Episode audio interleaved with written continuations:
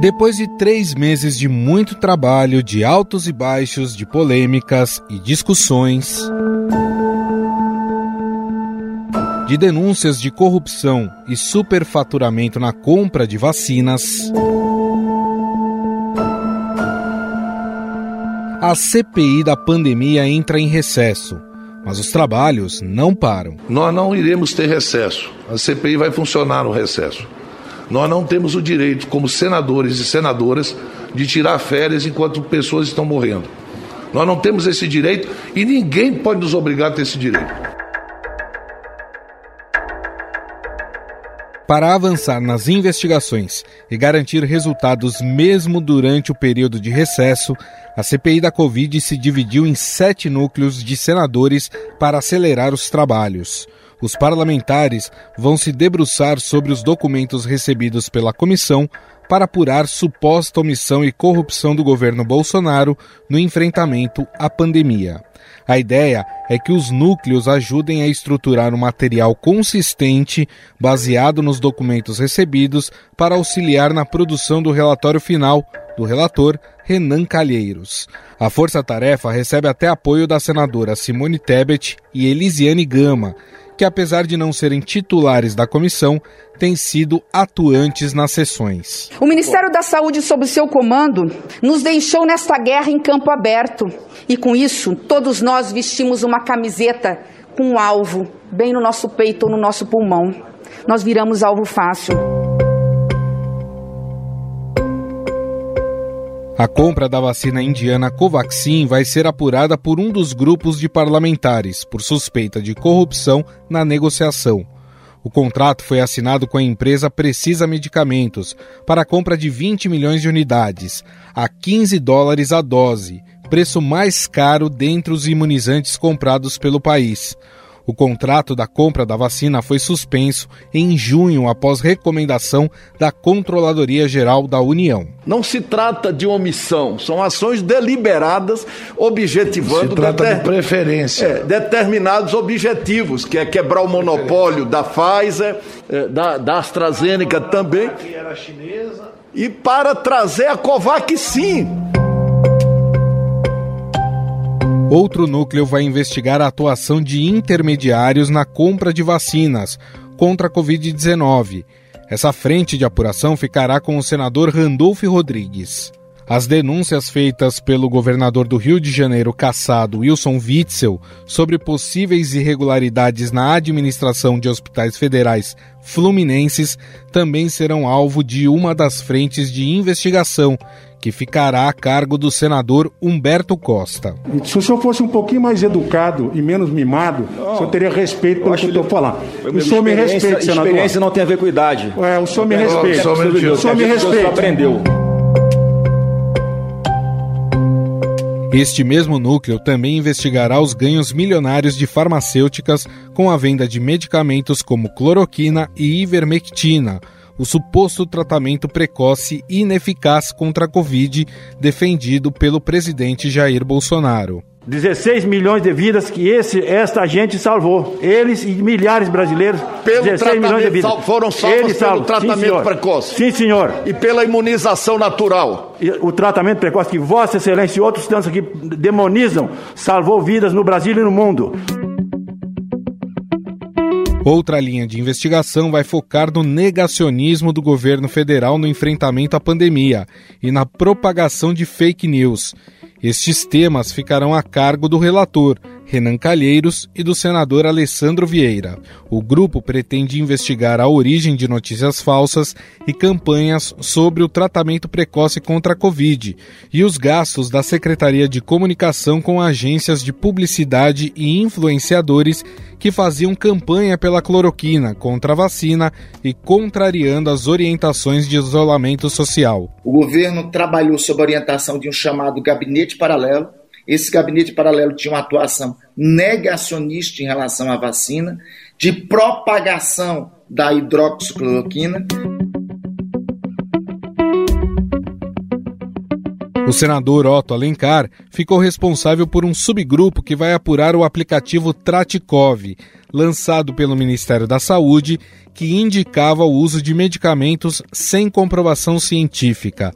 Também vai apurar a omissão e a negligência na compra de vacinas, o estímulo à imunidade de rebanho e a crise do oxigênio em Manaus. Naquele dia que foi apresentado e foi feita a, o roubo desse, de, de, dessa plataforma e foi feito um BO. Foi feito o quê? O, o roubo? roubo? Foi roubado. Foi roubado. Foi roubado? Foi. Ele pegou esse diagnóstico, botou, alterou com, com dados lá dentro e colocou na rede pública. E para entender esse emaranhado de grupos e o andamento das investigações da CPI, mesmo durante o recesso, vamos conversar com a repórter de política do Estadão em Brasília, Júlia Afonso. Tudo bem, Júlia? Tudo bom, Gustavo? Como é que você tá? Também, tudo certo. Bom, eu vi que a CPI vai se dividir ali em grupos para poder analisar é, várias, vários braços, né, em relação ao que aconteceu na gestão do governo federal no combate à pandemia, né? Teremos a investigação sobre compra de vacinas, teremos investigação sobre fake news, tratamento precoce, enfim. É, de fato, Júlia, a quantidade quantidade de provas e de documentos levantados pela CPI se fez necessário não apenas que os senadores tenham que trabalhar no recesso, mas também dividir grupos de trabalho? Exatamente, Gustavo. Como você bem lembrou, a gente está num recesso de 15 dias da CPI, que começou na semana passada, então a gente não tem aqueles depoimentos terças, quartas e quintas e às vezes sextas-feiras. A CPI ela não parou nesse recesso e de que forma? O, a comissão se dividiu em sete núcleos. O que, que eles dizem, senadores dizem? A princípio são sete núcleos, mas se precisar desmembrar ou é, unir um núcleo ao outro, isso vai ser feito. Porque eles perceberam que só, é, a quantidade de documentos é tão grande, são milhares de documentos, uma quantidade absurda, vinda do Ministério da Saúde, do Ministério da Economia, quebra de sigilo telefônico, bancário, fiscal, e seria impossível você parar 15 dias para depois voltar e conseguir analisar. A CPI ela tem a ajuda de policiais federais, de auditores da Receita, para tentar é, diagnosticar e tentar achar o caminho do dinheiro. Então, a CPI também está tendo ajuda, um reforço aí das senadoras Simone Tebet e Elisiane Gama. Elas não são titulares da comissão, mas elas estão sempre nos depoimentos, elas têm tido uma atuação muito combativa, né? muito firme, e fazem investigações. A gente lembra que a Simone Tebet, até há pouco tempo atrás, ela apresentou uma nota fiscal da Precisa que tinha diversas é, suspeitas de irregularidades uhum. durante uma sessão. Então, elas também têm feito esse trabalho para tentar é, estruturar todos os documentos que foram recebidos num material consistente para auxiliar na produção do relatório final do relator Renan Calheiros. E, e, como tem sido esse auxílio, ou como vai ser esse auxílio da Polícia Federal? É para fazer o cruzamento dos dados obtidos é, com os dados oficialmente divulgados? Como é que isso é feito? Por exemplo, você tem uma quebra de sigilo fiscal, uma quebra de sigilo bancário ou telefônico. Então, é, a Polícia Federal ela tem meios, é, por meio de software e além da expertise dela, para cruzar esses dados. Por exemplo, a pessoa A ligou para a pessoa B. Quem são, quem são essas pessoas? Por quanto tempo elas se falaram? Será que elas têm alguma ligação? Aí você pega, por exemplo, o sigilo bancário, pagamentos feitos a empresas, a consultorias. Quem são os donos dessas consultorias? Para onde está indo esse dinheiro que foi pago? Por exemplo, uma empresa que recebeu um dinheiro do governo, depois quem ela pagou?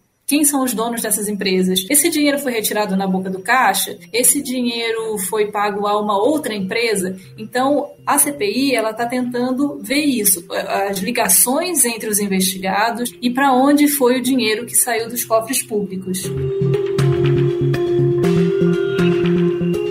De certa forma também essa divisão em grupos, né, para poder avaliar cada braço, né, como eu falei, é, dessas investigações que estão sendo feitas na CPI da Covid, também é para dar um norte para a CPI quando voltarem os trabalhos presenciais, os depoimentos, porque chegou um momento ali que parece que a coisa ficou meio bagunçada, não se sabia muito para onde ia a CPI. É, esse tempo também vai servir para isso, para direcionar melhor a CPI? Exatamente. E nos próximos depoimentos, a gente lembrando que em agosto, quando a CPI voltar, existe a expectativa do depoimento do dono da Precisa Medicamentos, que é essa empresa brasileira que representava até hoje, sexta-feira, a Barat Biotech, que é a farmacêutica indiana produtora da Covaxin. Então, ele é um personagem muito importante e para fazer essa, esse interrogatório da melhor forma, nada melhor do que ter os dados em mãos, para não depois não passar o depoimento e se pensar, poxa, a gente poderia ter perguntado sobre isso. É, a CPI ela foi instalada no dia 27 de abril. A gente já vai agora para quase três meses de, de, CPI e a quantidade de documento foi recebido foi sendo tão grande e os braços, né, a gente tem, como você falou, a questão do tratamento precoce, a gente tem a crise do oxigênio em Manaus, a gente tem a compra da vacina Covaxin, os intermediários, né? A gente viu a questão da Davat, daquele policial militar, o Dominguete, que teria é, oferecido uma vacina que também não existia. Uhum. Então, a, a, CPI, conforme ela foi semana após semana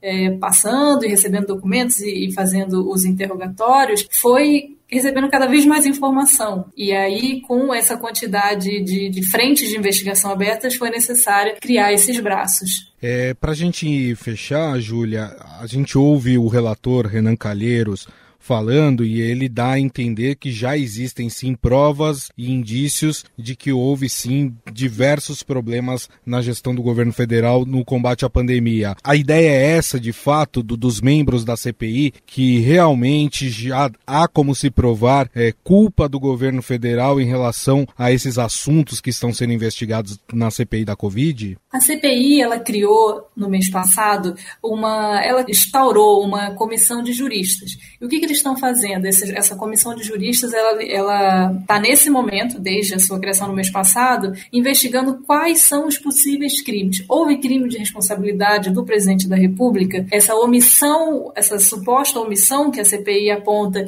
é, na, na compra de vacinas. Por que demora para comprar a vacina da Pfizer? Por que da Covaxin foi tão rápida? Isso, ah, de certa forma, foi uma ordem do presidente. E, então, essa, essa comissão ela está avaliando nesse momento quais crimes poderiam ser imputados ao presidente da República e a outros, é, ao ex-ministro Eduardo Pazuello, ao ex-secretário executivo do Ministério da Saúde, Alcio Franco, e todas as pessoas que, de alguma forma, tiveram uma atuação na pandemia, uhum. até mesmo o ex-ministro das Relações Exteriores, Ernesto Araújo. Então, essa questão dos crimes, isso está sendo é, avaliado por essa comissão de juristas, como que isso vai poder ser imputado. É, o os senadores, inclusive, né, a CPI foi adiada por mais 90 dias, né, ela tem mais 90 dias para fazer os seus trabalhos, mas já tem alguns senadores falando, inclusive, que talvez esses 90 dias serão poucos para poder fazer tudo o que se precisa. Dá para a gente imaginar que essa CPI vai se estender até o final do ano? A princípio, com, esse, com essa extensão de mais três meses, ela vai até 5 de novembro. Esse é o prazo final já prorrogado. Então, eu acho que vai depender muito do que eles conseguirem identificar nessas quebras quebras de sigilo bancário fiscal e por onde foi esse dinheiro. Eu acho que se foi identificado um crime, a materialidade ali eh, com base nesses documentos, eu acho que já cria um material consistente para o relatório. Então, vamos ver o que, que vai vir dessa, dessa documentação analisada. Se começar a vir um material consistente, eu acho que a CPI faz o relatório. Depende muito também do clima político, né? Se uhum. houver um clima e mesmo um material consistente, eu acho, não sei se continua continua. Perfeito. Bom, nós conversamos com a repórter do Estadão em Brasília, Júlia Afonso, falamos um pouco sobre os trabalhos da CPI durante o recesso parlamentar. Júlia, queria te agradecer mais uma vez. Muito obrigado. Obrigada a vocês.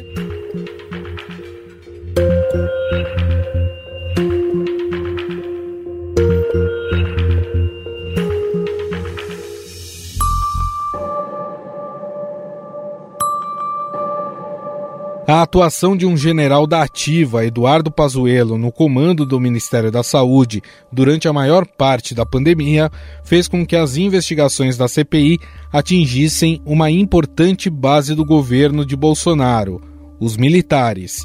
Pelo menos três dos núcleos estão apurando fatos diretamente ligados à atuação de integrantes das Forças Armadas.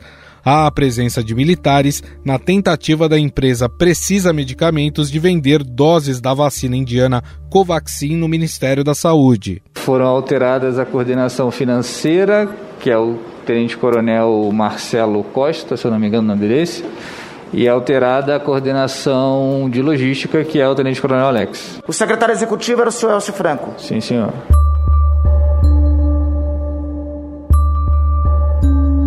Na suposta negociação de 400 milhões de doses da AstraZeneca pela empresa americana Davat, representada no Brasil pelo cabo da PM Luiz Paulo Dominguete Pereira. Excelência, é, a informação que veio a mim não foi o nome propina, tá? Ele usou comissionamento.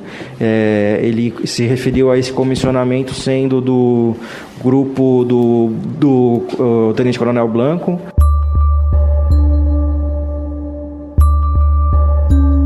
E também na produção do super estoque de cloroquina pelo laboratório do Exército a mando do governo federal. Agora vamos conversar com outro repórter de Brasília, o André Schauders, que está a par do envolvimento de militares no Ministério da Saúde e nas negociações de compra de vacinas. Bem, André? Olá, tudo bom, Gustavo? Tudo jóia por aqui? Tudo bom, ouvinte? É bom, a gente sabe que nesse recesso, os senadores, os integrantes da CPI da Covid, eles se dividiram em diversos grupos, cada um vai ficar com a missão de olhar todos os documentos que foram reunidos, cada um com um tema, um vacina, outro tratamento precoce, outro com fake news, mas diante de tudo isso, de todos esses documentos que já foram reunidos pela CPI, o foco neste momento, André, seriam os militares e como eles agiram na compra de vacinas, na produção de cloroquina, é isso? Exatamente, Gustavo. O que, que, acontece? Quando entrou o recesso do Congresso, os senadores da CPI eles decidiram dividir o trabalho de apuração em sete núcleos, né, sete grupos, cada um apurando um tema ali. E é, três desses núcleos estão lidando justamente com coisas que dizem respeito diretamente à participação dos militares na condução da pandemia pelo governo federal. Então, e são justamente os três que têm o maior potencial explosivo, digamos assim, o maior potencial de criar confusão para o governo, justamente. Então, assim, no primeira linha de investigação é aquela que diz respeito à, à venda de doses da vacina Covaxin para o Ministério da Saúde, que começou a ser discutido no fim de 2020 e se arrastou ali até o início desse esse ano. É, essa linha de investigação ela diz respeito diretamente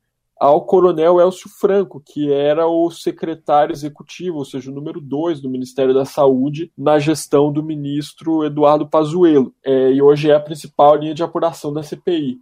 Os militares também estão envolvidos em outro episódio marcante, que também é outra linha de investigação, que é a questão da suposta venda de 400 milhões de doses do imunizante é, da AstraZeneca pela empresa Davat Medical Supply, aquela empresa que funciona numa portinha, né, num mini shopping no Texas, nos Estados Unidos. Essa é aquela empresa que é representada aqui no Brasil pelo cabo da PM, Luiz Paulo Dominguete, que foi tomar aquele shopping, né, aquele famoso shopping no Brasília Shopping com um dirigente do Ministério da Saúde. Esse dirigente é o Roberto Dias, que é, embora não tivesse nativa, ele é oriundo da aeronáutica, então também tem uma ligação com a caserna. E finalmente tem uma terceira linha de investigação, que é a questão da cloroquina, né, da hidroxicloroquina, da ivermectina, ou seja, desse tratamento precoce que o governo defendia naquele momento. Por quê? O que acontece? O laboratório do Exército justamente foi quem produziu é, a manda do governo federal esse super estoque de cloroquina, e um remédio que é muito bom para quem está com malária, mas que não tem qualquer eficácia contra a Covid-19, pode inclusive ser perigoso se a pessoa tiver taquicardia ou algum problema cardíaco. Enfim. E aí é isso, a CPI está trabalhando, assim, a, a, embora não tenha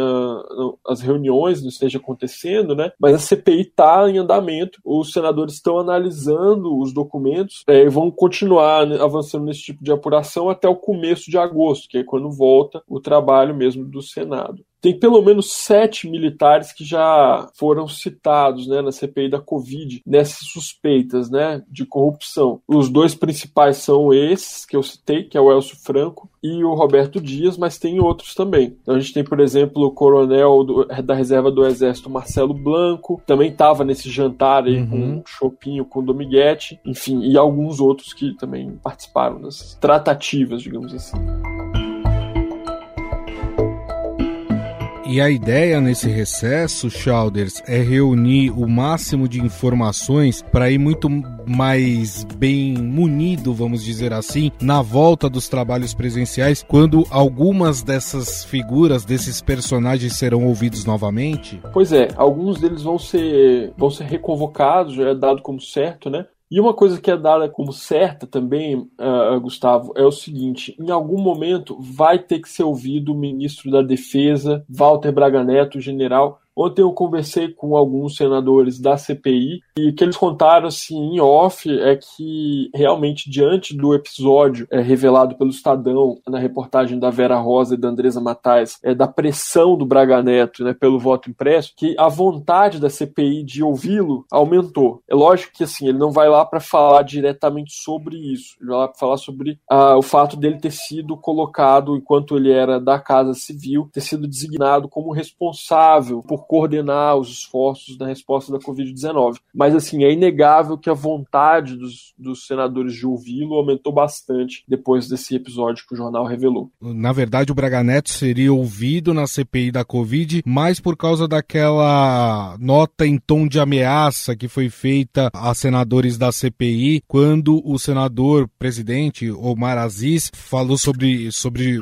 militares é, que estariam sujando o nome da corporação? Seria nesse sentido que ele seria ouvido? É, assim, o que, que, acontece? O Braga Neto, quando começou a pandemia, o presidente Jair Bolsonaro criou um comitê de crise da pandemia, que chamava na época. Isso foi lá atrás, lá no comecinho. E o Braga Neto era o coordenador desse grupo, entendeu? Então esse é o, digamos, é o argumento da CPI para ouvi-lo, né? É, é lógico que isso aí que você mencionou também é muito importante. Assim, ele, vamos lembrar, ele tentou intimidar o presidente da CPI, o senador Omar Aziz. Né? O Omar Aziz foi lá, fez uma crítica né, ali a, aos militares, fez uma menção aos militares, a banda podre das Forças Armadas, uma menção, digamos, muito cautelosa até, eu acho, Gustavo, que a gente pode dizer, foi bastante contido, o senador foi bastante cordato, né? E mesmo assim ele recebeu em resposta essa nota aí, bastante agressiva e tal, que foi considerada uma tentativa de intimidação pelos senadores. Bom, este é o repórter André Schauders, repórter do Estadão em Brasília, que nos trouxe aí algumas informações sobre os militares que estão na mira da CPI da Covid. Schauders, queria te agradecer mais uma vez. Muito obrigado, viu, pelo espaço. Opa, eu que agradeço, Gustavo. Muito obrigado, viu? Valeu. Estadão Notícias.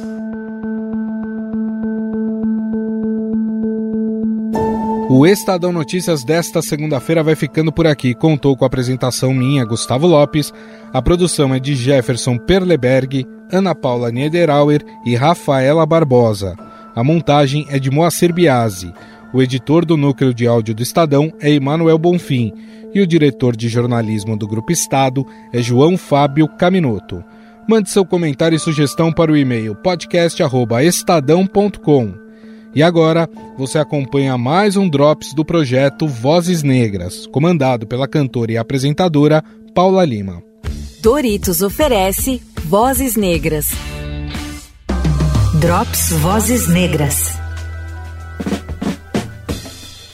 Olá, eu sou Paula Lima e estamos iniciando mais uma semana de Vozes Negras. A voz homenageada é a de Elza Soares a grande dama da música preta brasileira. Hoje ela fala sobre sua estreia como cantora nos anos 50.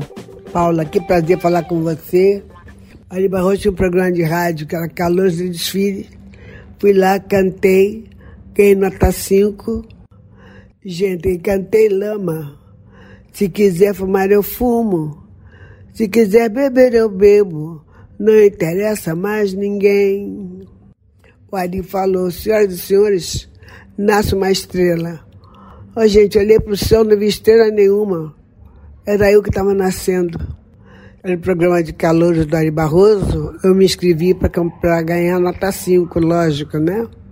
Precisava de dinheiro para comprar remédio para meu filho. Me tornei uma cantora. Você ouviu Drops Vozes Negras. Realização: Sony Music e Rádio Eldorado.